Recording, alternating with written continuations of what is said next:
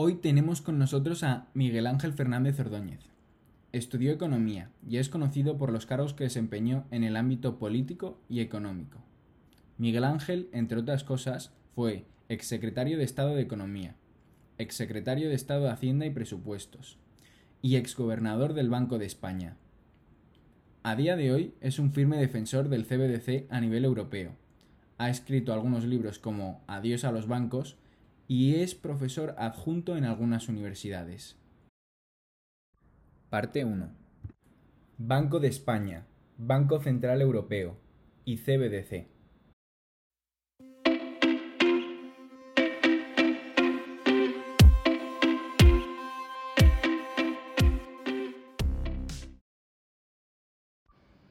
Miguel Ángel, no sé si para empezar nos podrías contar qué es el Banco Central Europeo y cuál es el papel del Banco de España.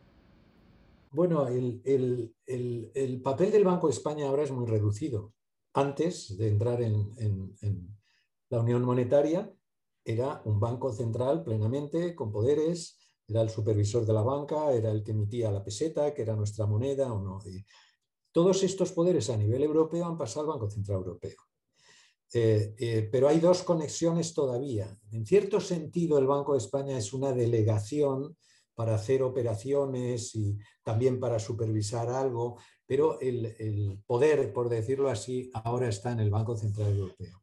Lo que pasa es que el Banco Central Europeo está el, el board del Consejo de Dirección o el Consejo de Gobierno está constituido por seis personas que han sido parte del comité ejecutivo con su presidente y otras seis personas, y cada uno de los gobernadores de los bancos centrales, que ya no son bancos centrales, pero del Banco de España, del Banco de Francia, del Banco de, el alemán central, eh, tienen un sitio en ese board, ¿no? Y entonces, bueno, pues ahí es, es, yo diría que sigue siendo importante, entre comillas, el gobernador del Banco de España, porque además eh, eh, está allí y, no está para defender los intereses de España ni el alemán los alemanes, sino para defender bueno, el mandato que tiene el Banco Central Europeo.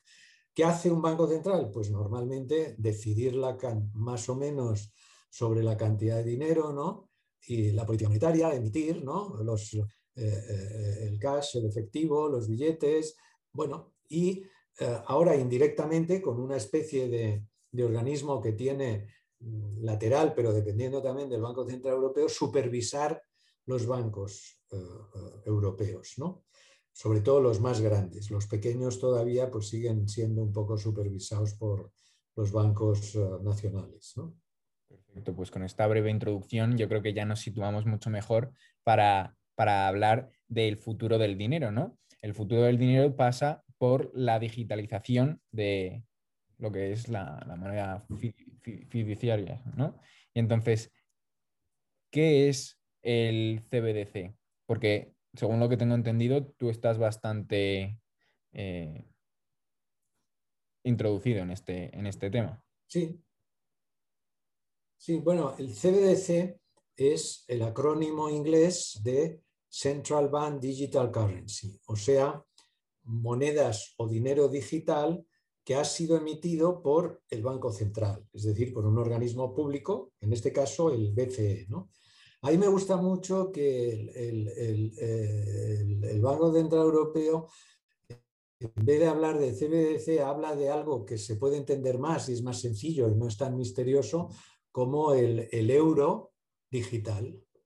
Es decir, el, CBDC en Europa, que es? Pues es el euro, es decir, la moneda que tenemos los que estamos en la eurozona, pero digital. ¿Y por qué esto del euro digital? Porque ahora lo que tenemos es solo público un euro físico, que son los billetes de euros, que es algo físico que puedes tocar, ¿no? Que son los billetes de 50, de 20, de 30, ¿no? Eso son, cuando hablamos de euros y pensamos, pues uno piensa en los billetes, ¿no? Pero en cambio, el dinero digital ahora que tenemos no es exactamente euros, es decir, no es exactamente emitido por el Banco Central, sino que está mantenido por los bancos comerciales. Y entonces lo que tenemos ahora es un dinero público, euros o CBDC o como quieras llamarle, físicos, eso sí, los bancos privados no emiten eh, dinero físico, ¿no? En el pasado sí, en el pasado los bancos privados también emitían billetes, ¿no? Pero esto ya cambió mucho, ¿no? Desde el siglo XIX. Y en cambio, eh, ahora el dinero digital, si quieres tener dinero digital, tienes que poner tu dinero en un banco privado.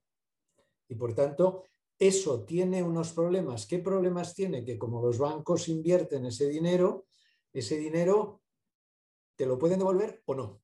Es un dinero frágil. Es un dinero frágil y justamente porque es frágil a lo largo de décadas y años se ha ido protegiendo a los bancos con seguro de depósitos, etcétera, etcétera, para que no quiebren los bancos y para que no haya ese problema. Pero la ventaja del CBDC o del euro digital es que sería lo mismo que los billetes, pero en digital.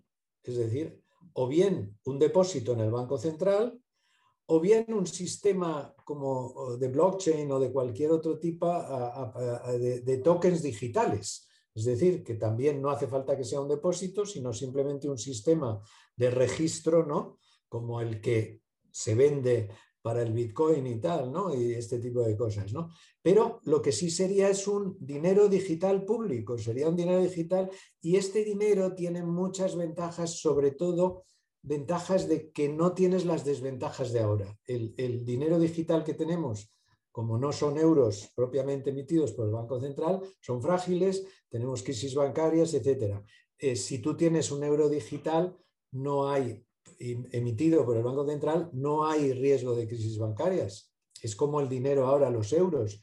Los euros te valen siempre. Tú no vas de repente y dices, anda, pues esto ya no vale, ¿no? Porque ha sido emitido por el Banco Central. Pues lo mismo pasaría con los depósitos en el Banco Central o con los tokens del Banco Central, que sería un dinero digital, es decir, no sería físico, pero sería público en vez de privado. ¿Y qué implicaciones tiene que digamos, desaparezca el dinero privado a largo plazo?